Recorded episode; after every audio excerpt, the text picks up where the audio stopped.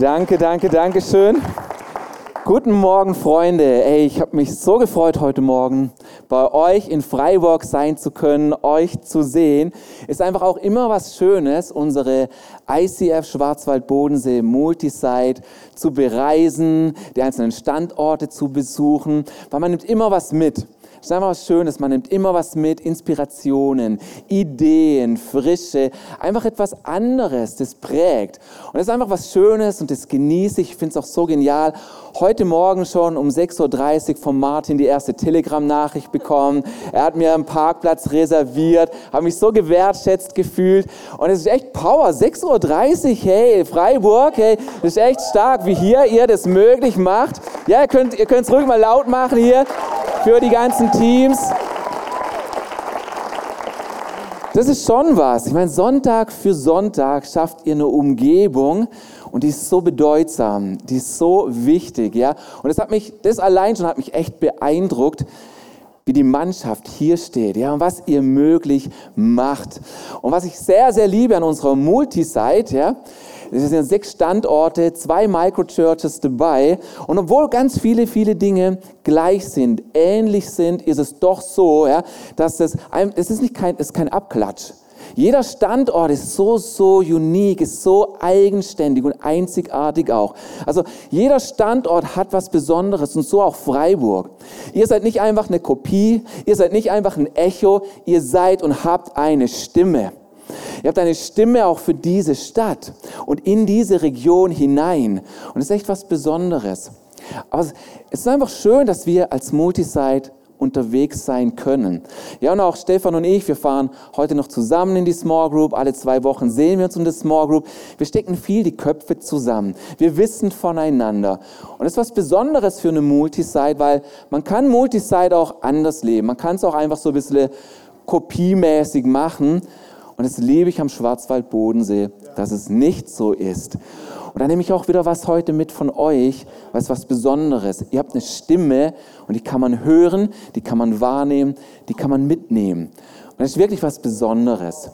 Und auch wenn ich mir überlege, Sachen, die wir zusammen machen als Multisite, das von, von Friedrichshafen bis nach Offenburg durchziehen wir zehn Wochen lang mit dieser Serie Furcht und Schrecken ein Thema Gottes Furcht.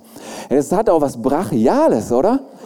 Wenn man sich das überlegt, ja, von Friedrichshafen bis nach Offenburg prägen wir auch in die unsichtbare Welt hinein mit diesem Thema, mit allen Themen aber auch jetzt gerade zehn Wochen lang dieses Thema.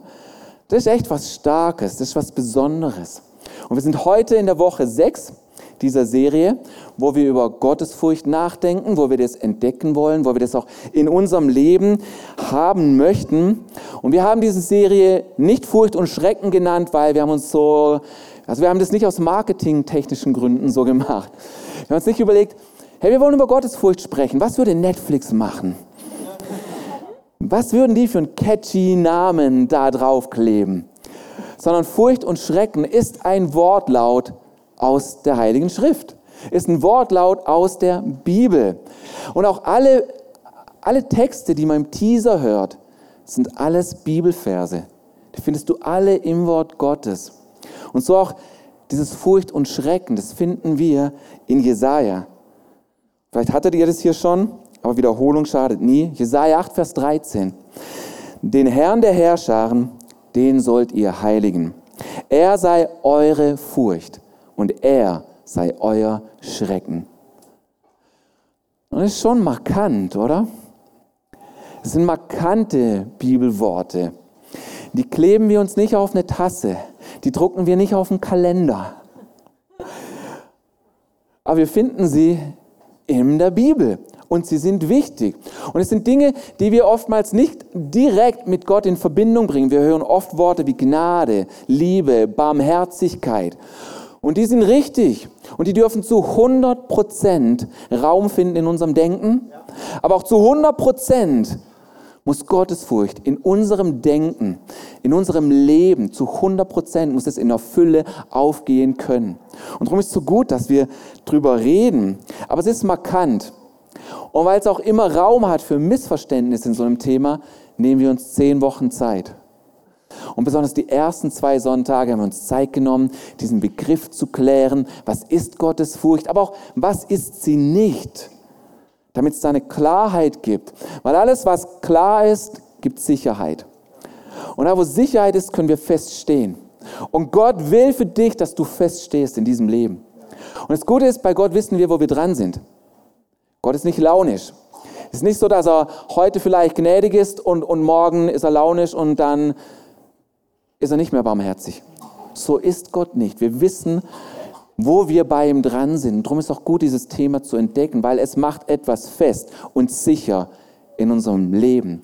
Und darum zehn Wochen, weil es bringt Klarheit. Alles, was unklar ist, lässt uns auch unsicher zurück. Und darum klären wir diesen Begriff, schauen auch in die Bibel hinein. Was sagt sie zu diesem Thema? Und Vielleicht auch hier, ich habe jetzt nicht die letzten fünf Wochen aus Freiburg angehört, aber wir haben Sätze genommen, vielleicht auch hier, die versuchen, das zu erklären, was Gottesfurcht ist und was nicht. Und so haben wir Sätze geformt wie, man darf den Geist der Angst nicht mit der Furcht des Herrn verwechseln. Das ist was Gutes, was uns hilft zu unterscheiden. Weil Angst und Furcht sind zwei Namen, die sind recht nah zusammen. Da, da, ist, ist auch viel Überlappung und doch hilft uns genau so etwas zu unterscheiden. Ein anderer Satz, den ich auch gern verwendet habe oder verwende, ist folgender. Diejenigen, die Angst vor Gott haben, ziehen sich von ihm zurück. Wer ihn fürchtet, kommt ihm näher und hat Angst davor, von ihm weg zu sein.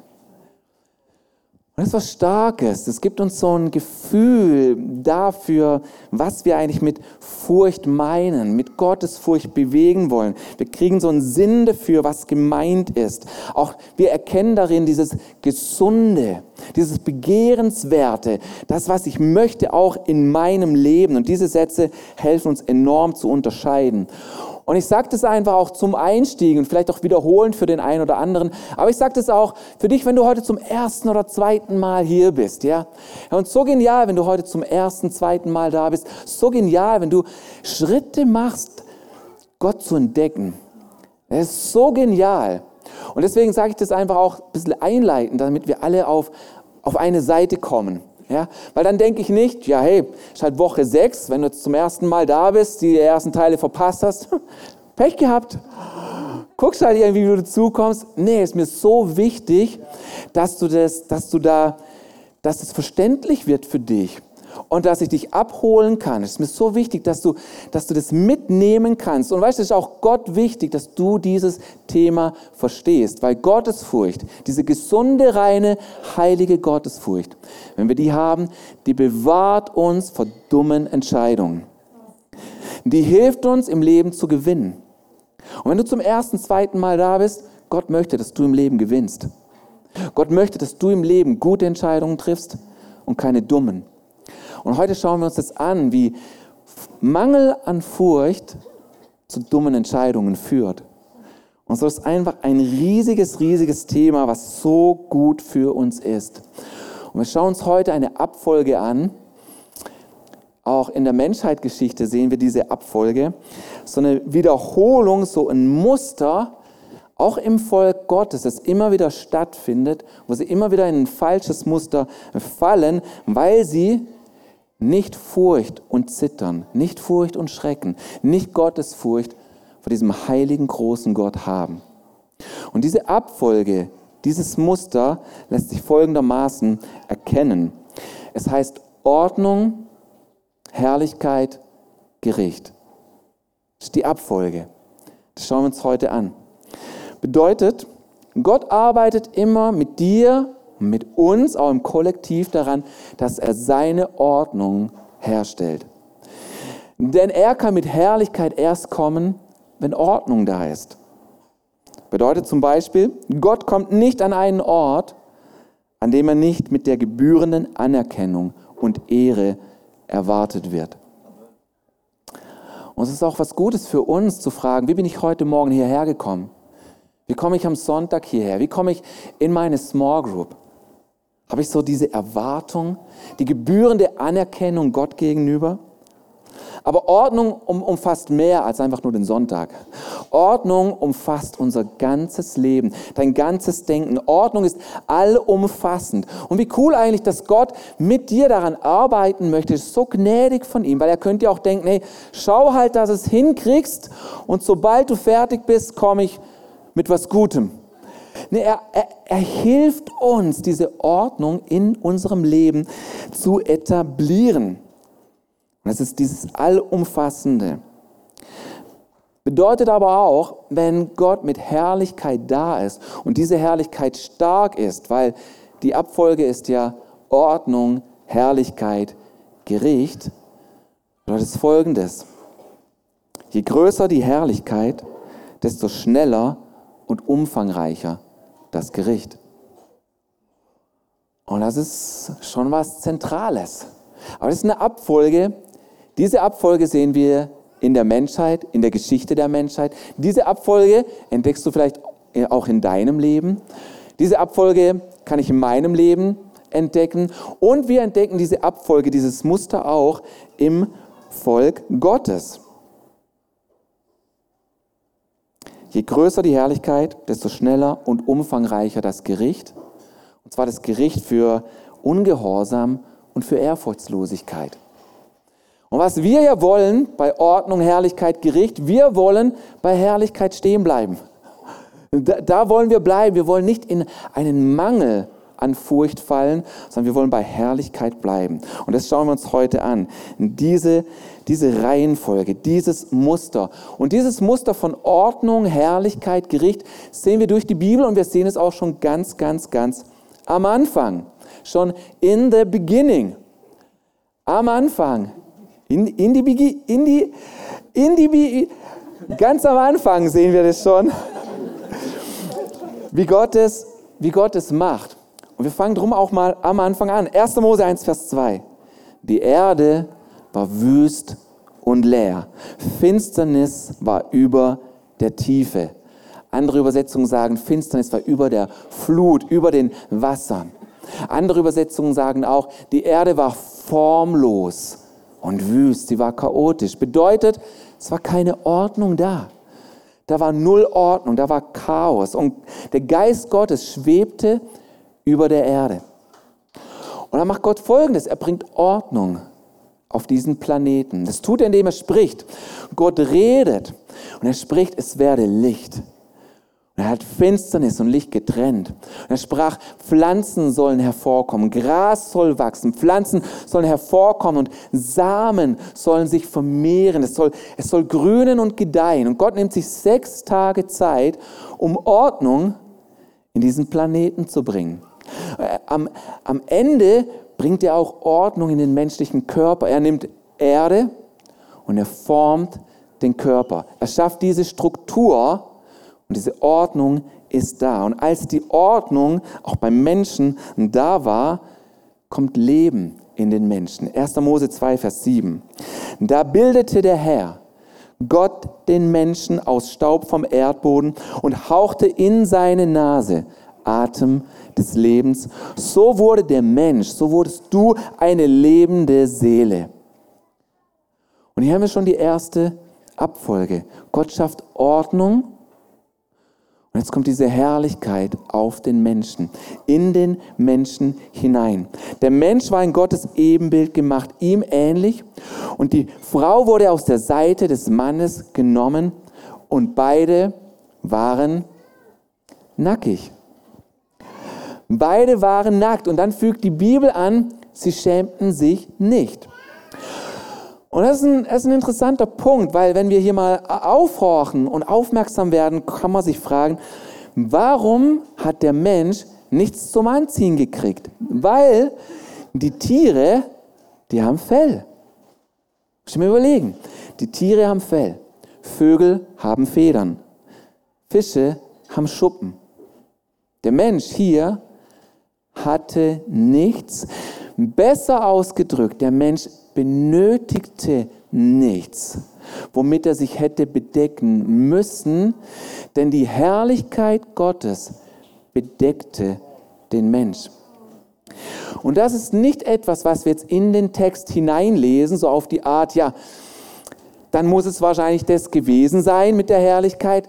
Wir, wir, lesen es nicht in das Wort Gottes hinein, sondern das Wort Gottes gibt uns das, und zwar an einer anderen Stelle im Psalm 8. Lass uns mal lesen.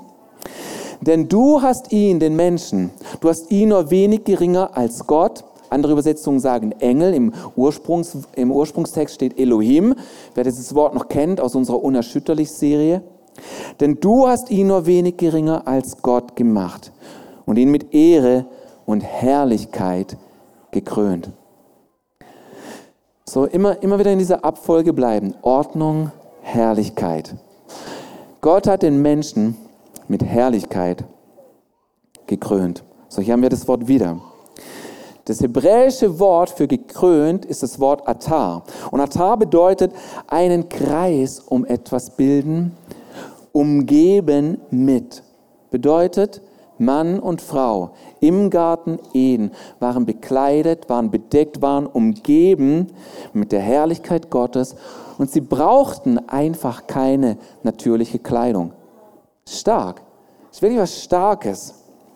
Wir werden dieses Wort Herrlichkeit heute noch ein paar Mal anschauen, einfach weil es so zentral ist, weil wir dort auch bleiben wollen. Und so, wir packen jetzt diese Abfolge einfach auch mal, damit wir besser folgen können, in eine Tabelle. Okay? Wer mag Tabellen? Ein paar. Sehr gut. So, also heute, heute gibt es keine Geschichte von mir, keine Story, keine Anekdoten, aber eine Tabelle. Ist gut, ne? Ja? Und diese Tabelle soll uns einfach helfen, wenn wir durch die verschiedenen Abschnitte der Bibel gehen, diese Abfolge besser entdecken zu können von Ordnung, Herrlichkeit, Gericht. So, hier haben wir die Tabelle. Die Situation ist folgende, seht ihr, Garten Eden, das ist die Situation, die Erde war formlos und wüst. Gott bringt Ordnung hinein, auch in den Menschen. Als die Ordnung da war, krönt er den Menschen mit Herrlichkeit. Wir wissen aber auch, wie die Geschichte weitergeht. Da kommt, das ist die Überschrift in der Tabelle, Mangel an Furcht. Mangel an Furcht. Gott hat Adam und Eva angewiesen. Da gibt es einen Baum, da wachsen Früchte dran und von dem einen Baum dürft ihr von der Frucht nicht essen. Adam und Eva aus Mangel an Gottesfurcht nehmen sich trotzdem von der Frucht. Und wie krass zu lesen, dass in dem Moment, wo sie davon kosten, merken sie, sie schämen sich, denn sie merken, sie sind wirklich nackt. Die Herrlichkeit, die sie umgeben hat, aus Mangel an Furcht, ist weg. Ist weg. Und als Gericht folgt, sie werden aus dem Garten Eden verbannt. Das ist das Gericht. Interessant ist auch, dass wir im Gericht immer auch Gottes Gnade entdecken. Das ist schon was Starkes. Also Gott hat sie da nicht einfach weggeschickt, sondern hat ihnen Kleider gemacht. Im Gericht entdecken wir immer auch Gnade Gottes, das ist immer Raum zur Umkehr. Und wenn Gottesfurcht etwas hervorbringt, dann ist es genau das. Gottesfurcht lässt, mit, mit Gottesfurcht prüfen wir unser Leben. Wir fangen automatisch an zu überlegen, Gott, bin ich richtig mit dir? Lebe ich richtig? Lebe ich ordentlich? Ist da Ordnung? Lebe ich so, wie du dir das wünschst? Gottesfurcht führt immer zur Buße. Und so sehen wir auch hier, im Gericht ist immer noch Gnade drin. Aber wir wollen nicht aus Mangel an Furcht Dinge verspielen, wir, wir wollen Gottes Herrlichkeit haben in unserem Land, in unserer Stadt, in unserem Leben, diese Intimität mit ihm. So, wir sind bei Ordnung, Herrlichkeit, Gericht. In diesem Muster bitte bleiben. Und jetzt gehen wir weiter, auch anhand von dieser Tabelle, durch verschiedene Situationen.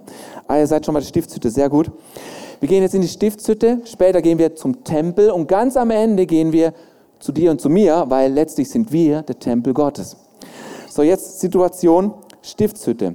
Denn Gott möchte bei Menschen sein. Er kann jetzt nicht mehr im Menschen sein, wie, zur, wie in der Situation Garten Eden, aber er möchte beim Menschen wohnen.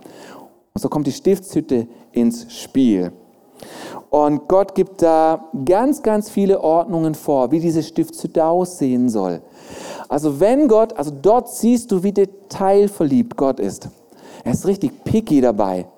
Wie er sagt, wie das aussehen soll, wie viel Stoff verwendet werden soll, welche Farbe der Stoff haben soll, wo was stehen soll, wie die Priester die Kleidung aussehen soll, alles bis ins kleinste Detail. Ordnung wird in diese Stiftshütte gebracht, sogar der Tag, an dem es aufgebaut werden soll.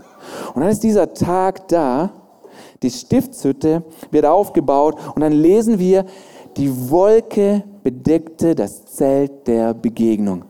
Die Herrlichkeit Gottes füllte dieses Zelt. So auch hier wieder. Gott stellt Ordnung her. Als die Ordnung da ist, kommt er mit Herrlichkeit.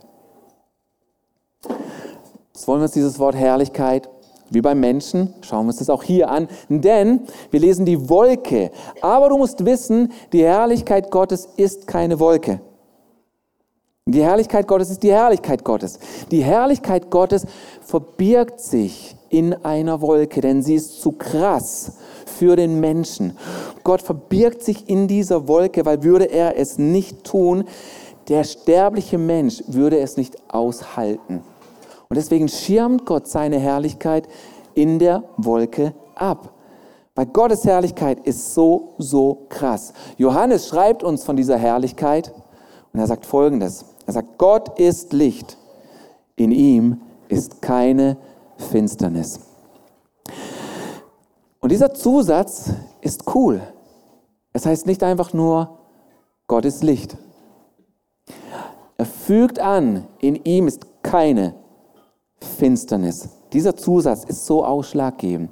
Weil wenn wir uns mal ein krasses Licht vorstellen, ja, wir haben hier ein paar hängen, wir wissen auch, da draußen hat es einen großen, feurigen Ball, die Sonne, die ist richtig, richtig hell.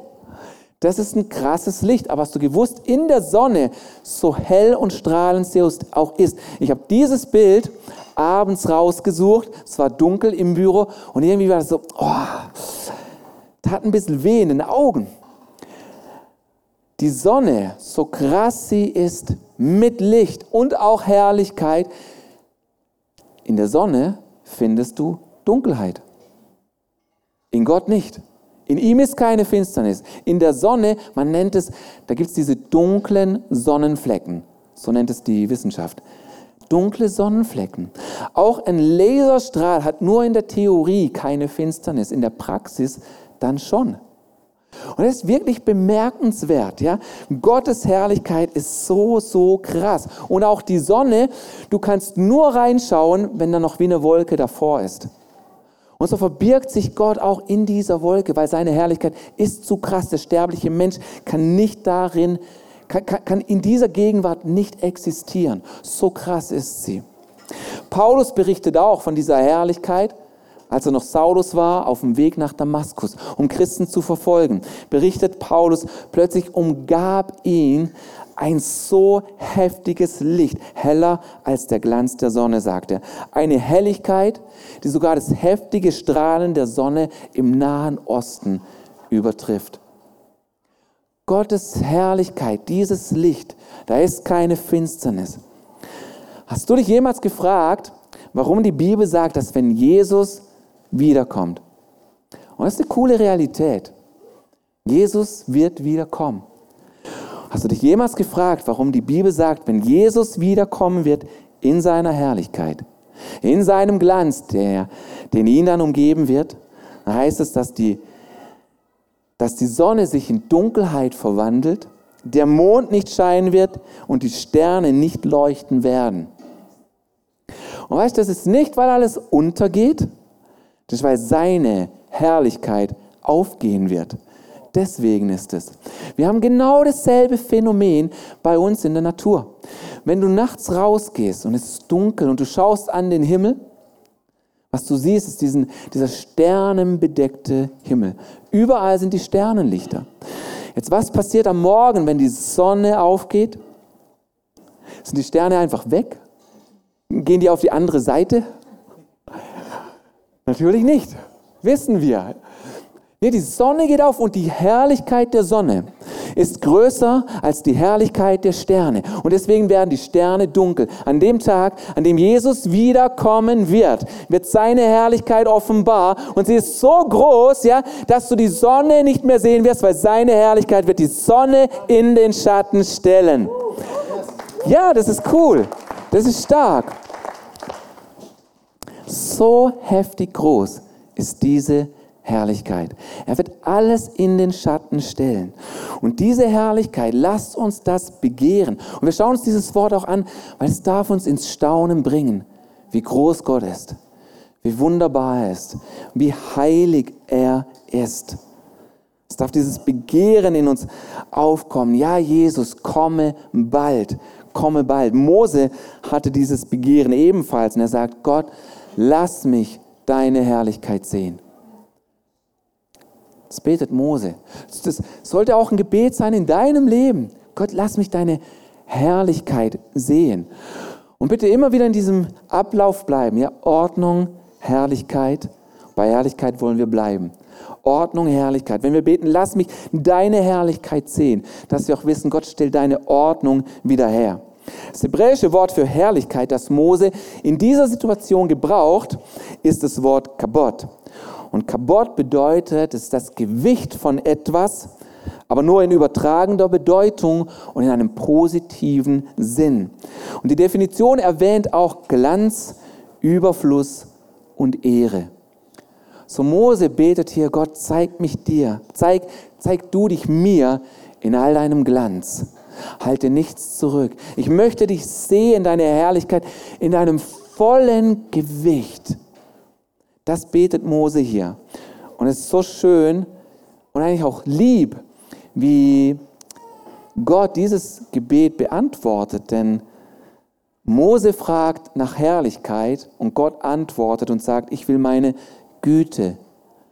Er redet von Güte. Ich will meine Güte an dir vorüberziehen lassen und will meinen Namen, der Herr, vor dir ausrufen.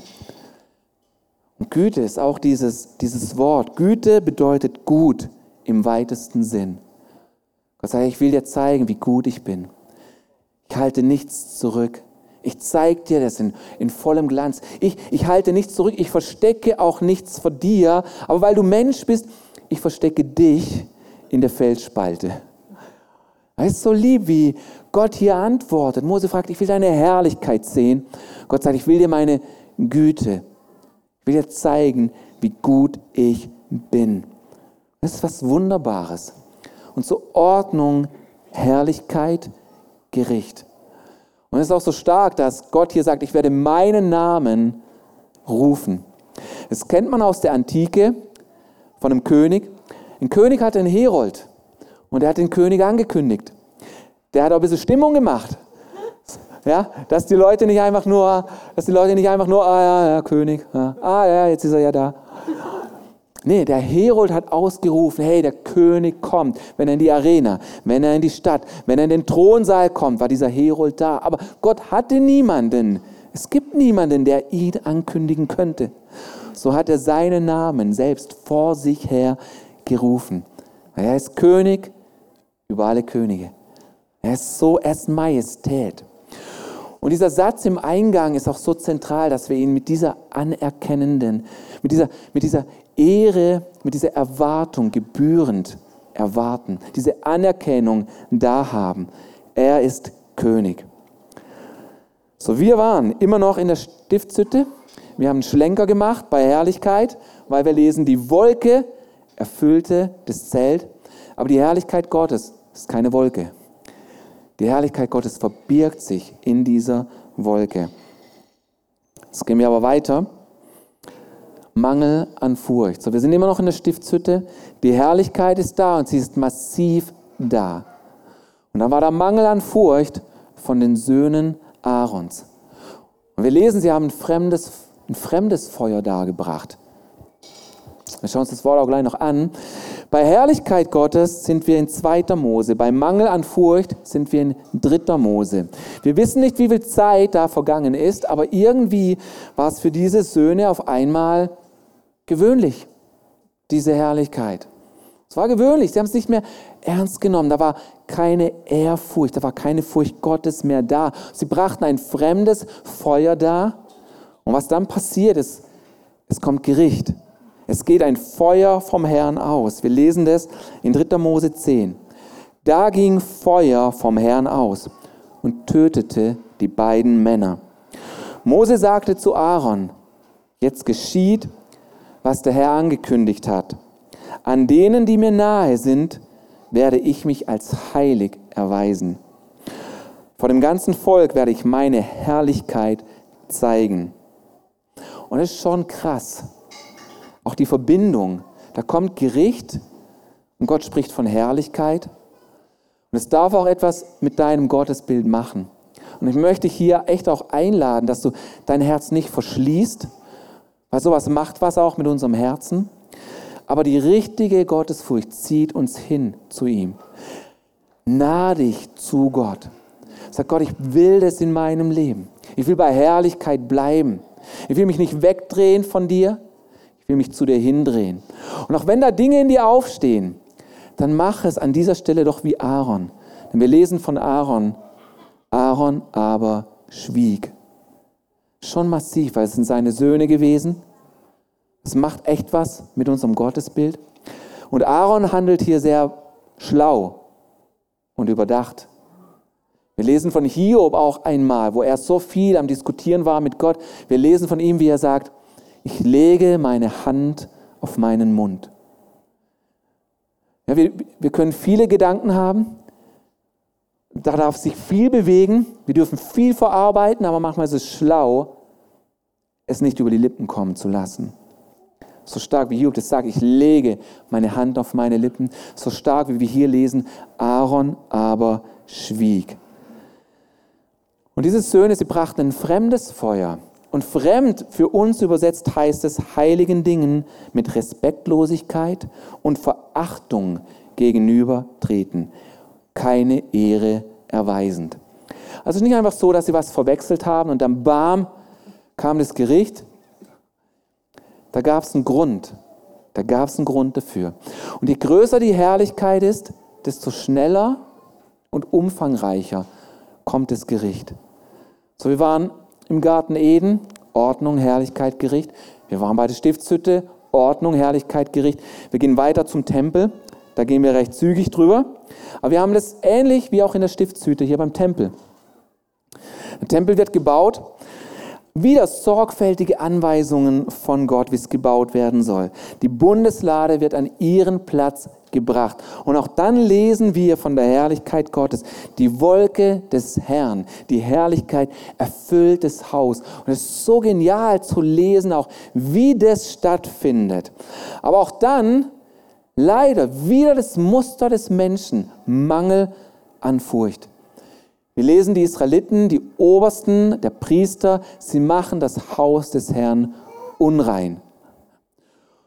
Und dann haben wir ganz, ganz viel Reden von Propheten, ganz, ganz viel Reden, hey, kehrt um, kehrt um, kehrt um. Wenn ihr nicht umkehrt, als Volk Gottes, kehrt nicht um, Gericht kommt, babylonische Gefangenschaft.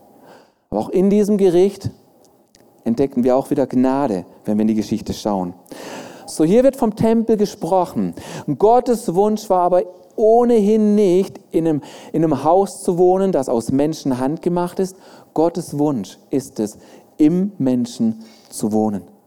Gottes Wunsch ist es, in dir zu wohnen. Das war es schon immer. So, es geht um ein geistliches Haus. Und wir als, wir als die, die Jesus nachfolgen, wir als die Gläubigen, wir sind ein lebendiger Tempel für Christus. Christus selbst ist der Eckstein. Wir sind die lebendigen Steine, aber wir als Menschen sollen der Wohnsitz Gottes sein. Herrlichkeit in und auf uns. Wir lesen das im Korintherbrief. Wisst ihr nicht, dass ihr Gottes Tempel seid und der Geist Gottes in euch wohnt? Und drei Kapitel später sagt Paulus ähnlich. Habt ihr denn vergessen, dass euer Körper ein Tempel des Heiligen Geistes ist. Der Geist, den Gott euch gegeben hat, wohnt in euch. Und ihr gehört nicht mehr euch selbst. So wir sind dieser Tempel. Gott will in uns wohnen. Und es ist sehr interessant, immer wenn von diesem Tempel die Rede ist, den wir als Menschen darstellen, es wird immer in der Mehrzahl erwähnt. Ja, wir sind Steine, aber zusammen sind wir dieser Platz. Und Steine berühren sich. Und darum ist es uns als ICF auch so wichtig, dass wir nicht nur am Sonntag hier zusammen sind, sondern wir sind eine Kirche aus Kleingruppen heraus. Ja? Hier sitzen wir heute in Reihen. In der Kleingruppe sitzt du im Kreis. Dort erzählst du, dort berichtest du, dort bist du gekannt, dort kannst du auch erzählen. Und wenn du sowas noch nicht hast, ich wünsche mir so sehr für dich, dass du das erlebst. Und deswegen, hey, red mit dem Welcome-Team, komm zu neu hier. Hey, ich will auch so eine Small Group. Schau dir das mal an, probier das mal aus und erlebe mal, was das für einen Unterschied macht. Aber wenn vom Tempel Gottes im Sinn von Menschen die Rede ist, ist immer die Mehrzahl angesprochen und die Steine berühren sich. Und hier haben wir diese Abfolge wieder in einer Tabelle. Wir haben wieder die Situation, Jesus kommt, weil er will im Menschen wohnen. Jesus kommt. Der Schwerpunkt ist jetzt nicht mehr äußere Ordnung, wie bei der Stiftshütte oder beim Tempel, sondern innere Ordnung. Das ist meine Frage an dich heute Morgen. Oder das darf deine Frage an Gott sein. Gott, wo willst du in meinem Leben Ordnung schaffen? Wo lebe ich unordentlich? Und damit meine ich nicht deine Garage. Es geht um innere Ordnung. Allumfassend. Und so hat Johannes zur Buße aufgerufen, hat gesagt, hey, kehrt um. Das soll, das soll auch der Call heute Morgen sein. Wo darfst du umkehren? Weil wo immer du, in welche Richtung immer du gehst und Gott ruft dich weg davon, diese Richtung wird dir eh nicht gut tun. Ja, und so ist Jesus ans Kreuz gegangen, damit es möglich ist, dass Ordnung in uns wieder stattfinden kann, dass Schuld weg ist aus unserem Leben, Angst keinen Raum mehr hat, wir furchtlos leben können, dass Ordnung wiederhergestellt wird und damit Gott in uns wohnen kann. Und das tut er durch den Heiligen Geist. Wir sind sein Tempel. Gott mit seiner Herrlichkeit, mit seinem Geist wohnt im Menschen. Das ist was brutal Besonderes. Aber was auch dazu gehört, ist, dort zu bleiben. Weil Gericht sehen wir nicht nur im Alten Testament. So auf die Art, im Neuen ist es ja vorbei. Sondern wir sehen auch im Neuen Testament Mangel an Furcht, in der Apostelgeschichte. Hananias und Sapphira, sie belügen den Heiligen Geist. Sie stehen in dieser Herrlichkeit und weil die Herrlichkeit damals massiv war. Ich meine, die, die, die, Jünger Petrus, die sind dort rumgelaufen, der Schatten von ihnen. Und wer weiß, ob dieser Schatten auch von der Herrlichkeit Gottes, die sich in der Wolke verborgen hat, ob das der Schatten war. Wir lesen, der Schatten fiel auf die Kranken und sie wurden gesund. Massive Herrlichkeit. Hananias und Sapphira bringen es fertig, in dieser Herrlichkeit, in diesem Glanz, den Heiligen Geist quasi ins Gesicht zu lügen. Und Gericht kommt. Und eine Furcht kommt auf die Gemeinde. Und wir brauchen das. Dieses Land braucht Orientierung. Hey, und Gott möchte Ordnung wiederherstellen. Und da braucht es jeden von uns, weil zusammen sind wir dieser Tempel Gottes. Er will Ordnung herstellen, damit seine Herrlichkeit scheinen kann. Und diese Abfolge ist so schmerzhaft zu sehen in der Menschheit. Ordnung, Herrlichkeit, Gericht. Weil Mangel an Furcht da ist. Lasst uns bei Herrlichkeit bleiben. Lasst uns uns bemühen, diese Herrlichkeit auch zu begehren. Wie Mose zu sagen, Gott, ich möchte deine Herrlichkeit sehen. Ich möchte euch einen Satz vorlesen, der diesen Zyklus ebenfalls beschreibt. Und dieser Satz ist schon ein bisschen älter und darum ist er einfach geschrieben und er spricht die Männer an, so wie er geschrieben ist, aber er spricht auch, er spricht uns alle an, auch dich als Frau. Er spricht uns gemeinsam an. Aber er funktioniert nicht mehr so gut, wenn man, wenn man in diesem Satz gendern würde. Aber lasst uns, du, du bist, jeder hier ist angesprochen. Harte Zeiten schaffen starke Männer. Starke Männer schaffen gute Zeiten. Gute Zeiten schaffen schwache Männer und schwache Männer schaffen harte Zeiten. Und er ist schon bewegend, der Satz. Und Gott will Stärke in uns hervorbringen, eine Festigkeit, dass wir stark in ihm sind, stark im Herrn sind und nicht in dieser, in dieser Spirale verbleiben. Aber ich glaube, wir können alle lesen, in welcher Zeit wir gerade sind.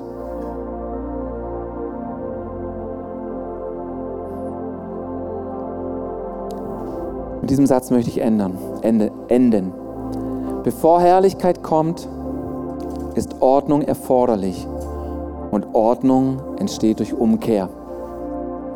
Lass uns zusammen aufstehen, Freunde. Ich möchte für uns beten, ich möchte für dich beten. Ich möchte uns einen Moment Zeit geben, einfach wo du Gott fragst, Gott, wo möchtest du, dass ich umkehre, damit Ordnung entstehen kann? Und ich möchte gar keine Sachen aufzählen, weil was immer man aufzählt, so die üblichen verdächtigen Sachen, es mag einfach nicht das sein, was Gott gerade in dein Leben ordnen mag. Aber Gott hat seine Wege zu dir zu reden, Gott hat seinen Weg zu dir zu sprechen. Und so kannst du einfach hinhören. Ich möchte uns ein, zwei Minuten geben. Danach wollen wir zusammen Abendmahl feiern. Aber ein, zwei Minuten, wo wir hier stehen und Gott fragen, einladen, uns öffnen. So Vater, ich danke dir, dass du in uns lebst und in uns wohnst. So stark.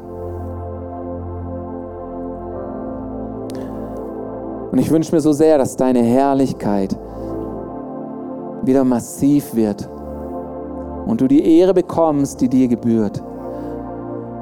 Und wir als deine Kinder, wir als deine Söhne und Töchter, wir finden uns in einem Land wieder, wo alles so beliebig ist. Und wo Norden auf dem Kompass da ist, wo jeder denkt, dass halt Norden ist. Aber bei dir ist Wahrheit. Und ich bete für jeden jetzt, Gott, dass du zeigst, was ist sein nächster Schritt. Ich bete es genauso für mich, Gott was ist mein nächster Schritt? Denn ich mit meinen Geschwistern hier, wir wollen deine Herrlichkeit sehen.